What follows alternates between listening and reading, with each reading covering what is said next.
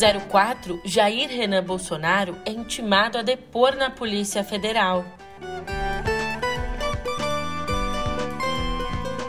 De olho nas eleições, IPEC aponta que Lula tem 48% das intenções de voto, enquanto Bolsonaro atinge 21%.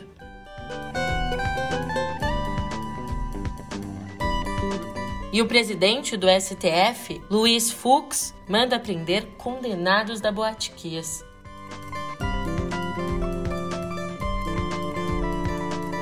Um ótimo de uma ótima tarde, uma ótima noite para você. Eu sou a Julia Kekia e vem cá, como é que você tá, hein? Conseguiu chegar à metade da semana tranquilo? É, isso é praticamente uma dádiva. Nem todos conseguem. Por exemplo, dessa vez a família Bolsonaro passou longe. Agora eu te conto o porquê, ou os porquês, no pé do ouvido.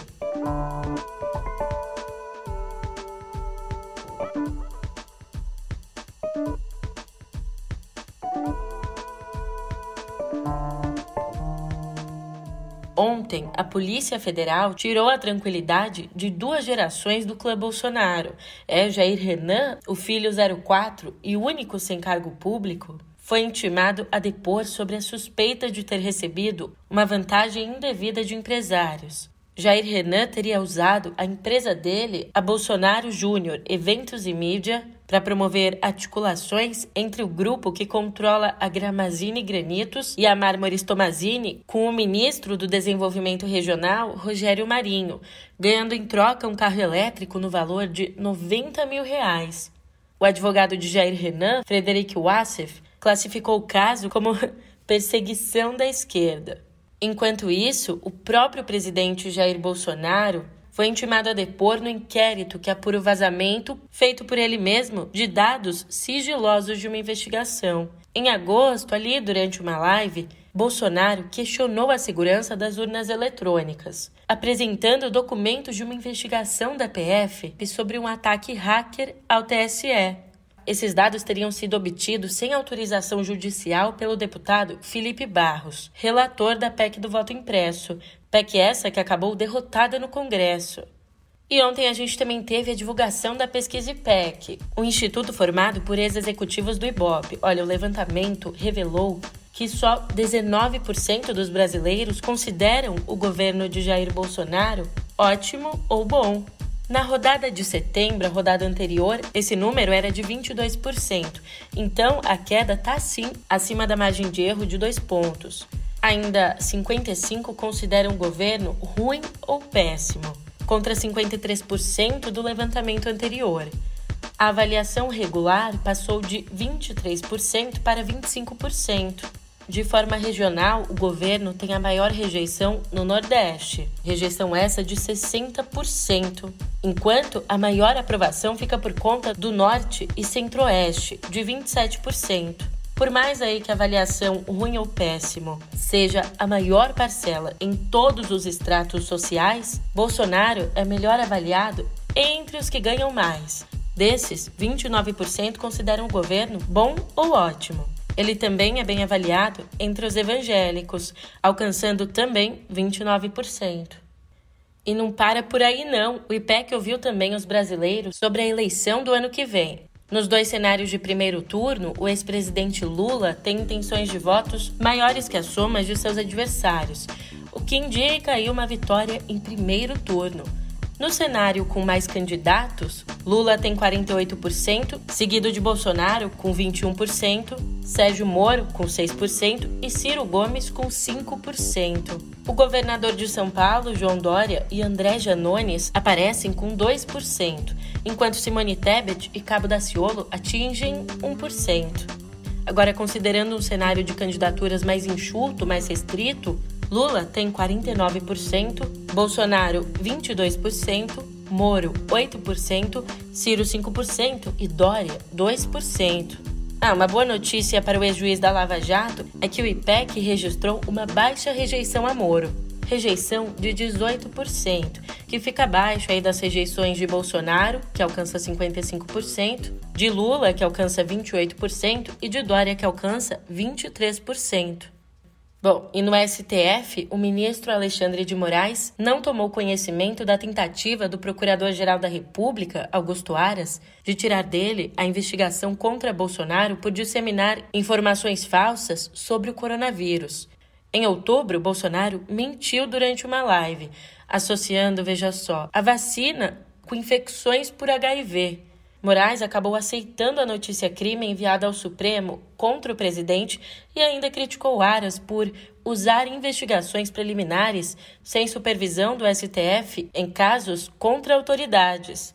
Lembrando que, na segunda, Aras usou exatamente o mesmo argumento da investigação preliminar para pedir que o STF tirasse o caso ali das mãos de Moraes. E, diante disso, o ministro não apenas manteve o inquérito, como também trancou a apuração da PGR. Aliás, a atuação do STF voltou a provocar arroubos golpistas em integrantes do governo. Conforme revelou Guilherme Amado, o general Augusto Heleno, ministro do Gabinete de Segurança Institucional, disse, aspas, tomar dois Lexotan na veia por dia para não levar Bolsonaro a tomar uma atitude mais drástica em relação ao STF que está aí. Bom, a declaração feita em discurso durante o evento na ABIN foi gravada. Escuta só. Está tentando esticar a corda até ela arrebentar. Nós estamos assistindo isso diariamente, principalmente da parte de dois ou três ministros do STF, e que eu, particularmente, que sou o responsável entre aspas, por manter o presidente informado. Eu tenho que tomar dois Lexotan veia por dia para não levar o presidente a tomar uma atitude mais drástica em relação às atitudes que são tomadas por esse STF aí. É, se o ministro está precisando tomar dois Lexotan na veia, imagina nós, meros mortais democratas. Bom, e no que está sendo visto aí como uma vitória do presidente do Senado, Rodrigo Pacheco, o senador Antônio Anastasia ganhou com folga a disputa pela indicação a uma vaga no Tribunal de Contas da União. Seguinte o resultado da votação. Senador Antônio Anastasia, 52 votos. Senador Fernando Bezerra Coelho, 7 votos. Senadora Cátia Abreu, 19 votos. Nenhuma abstenção, nenhum voto branco, nenhum voto nulo. Total 78 votos. Declaro aprovado o nome do senador Antônio Anastasia. A indicação ainda precisa ser confirmada pela Câmara. Aprovado, Anastasia terá um cargo vitalício com um salário de 37 mil reais e uma grande influência política. Salarinho de todo brasileiro, né? Como a gente falou agora há pouco do Gabinete de Segurança Institucional, tem mais uma informação sobre lá. Olha, o gabinete está investigando se os hackers que atacaram o site do Ministério da Saúde e o Conect SUS usaram o login e a senha de um funcionário do próprio governo. Funcionário esse que ainda não foi identificado. De acordo com um levantamento feito por uma empresa de segurança cibernética, mais de 500 credenciais de acesso ligadas ao Ministério da Saúde foram vazadas desde junho. Olha, você fica ligado, hein? Porque estreia nessa quinta, na Globoplay, o terceiro documentário de Álvaro Pereira Júnior sobre a pandemia. O documentário da vez é O Caso Prevent Senior. A obra explora o negacionismo da empresa, como surgiu o kit Covid e como isso afetou milhares de pessoas, levando inclusive à morte, muitas delas. E é claro que a gente não poderia ficar de fora dessa. No Conversas, Álvaro conta como foi a criação desse projeto, explica a atuação da Prevent Senior e a aproximação da operadora de saúde com o governo federal. Para conferir o Conversas, entra no YouTube do Meio ou clica no link que eu deixei para você na descrição desse nosso episódio.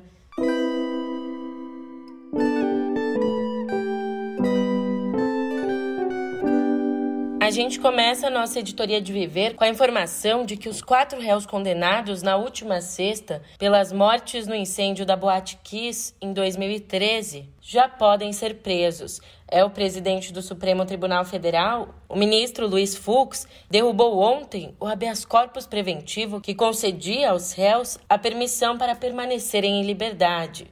Uma das maiores tragédias da nossa história, a tragédia em Santa Maria, no Rio Grande do Sul, deixou 242 mortos e mais de 600 feridos.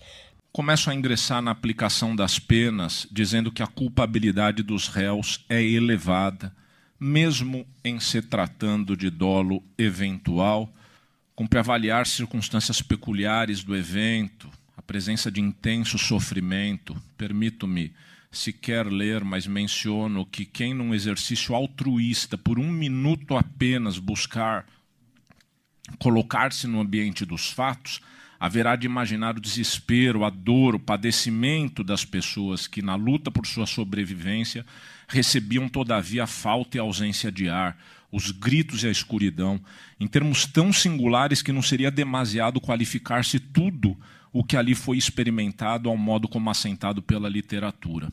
O horror. O horror. Dois sócios da boate, o vocalista da banda Gurizada Fandangueira e um produtor do grupo, foram condenados a penas que vão de 18 a 22 anos e seis meses de prisão. Já outro ministro do Supremo Tribunal Federal, o ministro Luiz Roberto Barroso, determinou que a exigência do passaporte de vacinação para o retorno ao nosso país de brasileiros ou estrangeiros residentes só vale para as pessoas que viajarem a partir de hoje. Ou seja, quem deixou o Brasil até ontem vai poder voltar apresentando só o teste PCR negativo.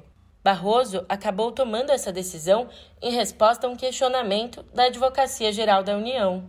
Ainda sobre o comprovante de vacinação, a Anvisa reconheceu ontem que não está verificando o comprovante de vacinação de todas as pessoas que entram no nosso país. É, você não ouviu errado, não. De acordo com a agência, as equipes têm abordado os passageiros por amostragem e fazem, aspas, ações de inteligência a partir das informações fornecidas pelos próprios viajantes para identificar voos e pessoas que chamaram de pessoas de maior preocupação é praticamente o unidunité do passaporte da vacina. Mais uma notícia, mas ainda no Supremo Tribunal Federal, é hoje a corte está aqui dominando as nossas notícias em viver. Olha, o STF declarou inconstitucional uma das principais teses da boiada que o ex-ministro do Meio Ambiente, Ricardo Salles, tentou passar. E sabe que tese é essa? A resolução do Conselho Nacional do Meio Ambiente, que revogou regras de proteção a áreas de manguezais, dunas e de restingas. A relatora, a ministra Rosa Weber, que já havia suspendido liminarmente a resolução, disse que a revogação das regras sem a criação de novas normas comprometia o cumprimento das leis e de compromissos internacionais. Para você ter uma ideia, até o ministro Nunes Marques, indicado por Jair Bolsonaro ao STF, votou contra a decisão do CONAMA.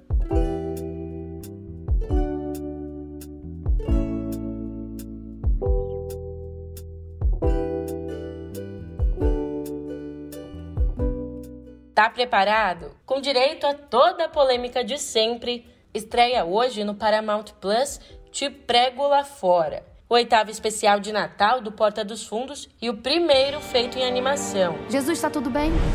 Com medo de ninguém gostar de mim na escola nova, mãe. É só evitar de fazer milagre. Mas eu não consigo controlar esses poderes, mãe. Ei, ei, ei, ei, cabeção! Jesus, vou te mostrar quem é quem aqui nessa escola. Aqueles ali são os nerds. Ali são os artistas, cara. Eles estão montando um musical. Moisés Superstar. Ali é o Barra Baixa. Ninguém que tem testículo gosta dele. Nem dele. O diretor Herodes evita ficar sozinho com ele. Nossa, Hades, como você cresceu? E quem é aquela? Madalena. Ela é a chefe das líderes de torcida. Eram seis, mas a Ruth, a Esther e a Abadia estão grávidas. Eu acho que do mesmo cara. Chegou até mim uma questão muito grave. Há fortes evidências de que existe entre nós um suposto Messias. Vem cá, e o menino? Tratando aí da imaginária adolescência de Jesus numa escola do ensino médio, o filme trouxe mais uma provocação na campanha de lançamento, prometendo um Natal terrivelmente engraçado. Pegou a referência? É, essa foi uma referência ao ministro André Terrivelmente Evangélico Mendonça, nomeado agora há pouco por Bolsonaro para o STF. E esse espírito deve estar presente em todos os poderes. Por isso, o meu compromisso. Poderei indicar dois ministros para o Supremo Tribunal Federal. Um deles será terrivelmente evangélico. Responsável pelo roteiro, Fábio Porchat se declara ateu até que o provem o contrário. Além disso, ele disse que lê a Bíblia para ter ideias, que pensa em cursar teologia e também não esconde admiração por Jesus. Em entrevista à Folha, o humorista definiu Jesus como, abre aspas, um cara que há dois mil anos falava de amor, de perdão. Ele ainda completou afirmando que Hoje em dia, se você falar de amor, já leva um tapa na cara. Imagina naquela época. Agora, não voltando tanto assim, vamos só até 1970. Apesar de você, amanhã há de ser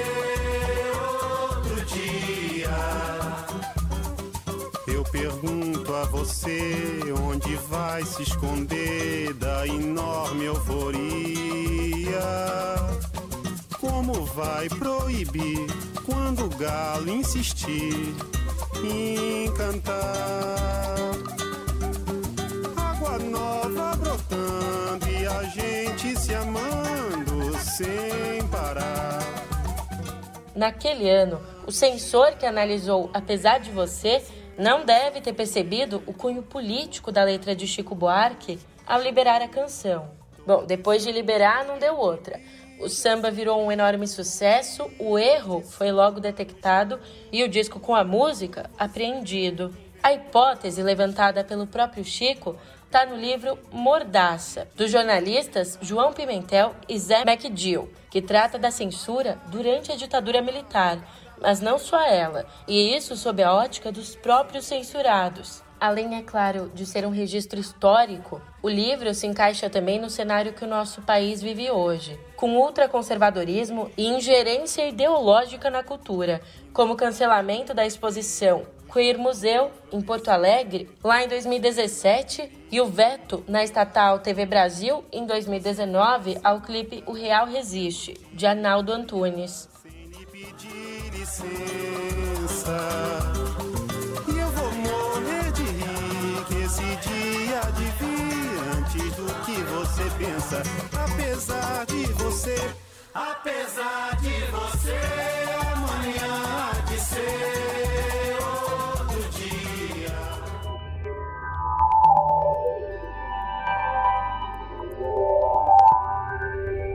Olha, sem dúvidas, um dos grandes avanços nos últimos anos foi como os aparelhos eletrônicos começaram a conversar entre si com mais facilidade. E acredite ou não, num futuro próximo, ter uma lâmpada inteligente vai ser algo bastante comum. Inclusive, elas possuem vantagens que boa parte das pessoas não sabe. É, mas não sabe ainda. Quer entender tudo isso? Os jornalistas Pedro Doria e Cora Roney explicam tudo isso e muito mais no novo episódio de Pedro e Cora. Tá lá no YouTube do Meio e é claro, eu deixei o link do vídeo na descrição do nosso episódio. Deixa eu te perguntar, você está sabendo que a IBM e a Samsung anunciaram em parceria o importante avanço no design de semicondutores? É, ó, para você entender, o projeto consiste na aplicação da tecnologia de transistores de efeito de campo de transporte vertical para a colocação vertical de transistores em chips, o que permite que a corrente de energia flua também na vertical. Tá bom, Julia, tá bom, mas o que tudo isso importa? Essa abordagem na fabricação de chips pode causar menos desperdício de energia, tornando o chip mais eficiente. A expectativa das duas empresas é criar processadores que sejam duas vezes mais rápidos que os atuais. Outro plano ainda mais ambicioso é o desenvolvimento de baterias de celulares que poderiam durar, pasme, mais de uma semana sem serem carregadas. Já pensou que beleza? E agora, um levantamento para você. O Telegram foi classificado como o aplicativo que mais recebeu novos usuários neste ano, isso segundo o relatório da empresa de análise de mercado EPN. A pesquisa mostra que o aplicativo de mensagens instantâneas ocupa o primeiro lugar, a medalha de ouro aí no ranking de apps com o maior crescimento de usuários ativos por mês, seguido pelo Instagram, pelo Zoom e pelo TikTok. Olha, aproveitando aqui que tá dando minha hora, vai lá, compartilha esse episódio com o pessoal no Telegram, no WhatsApp, no Instagram, onde você quiser. Eu tô indo nessa, mas eu te vejo por aqui amanhã, hein? Até lá!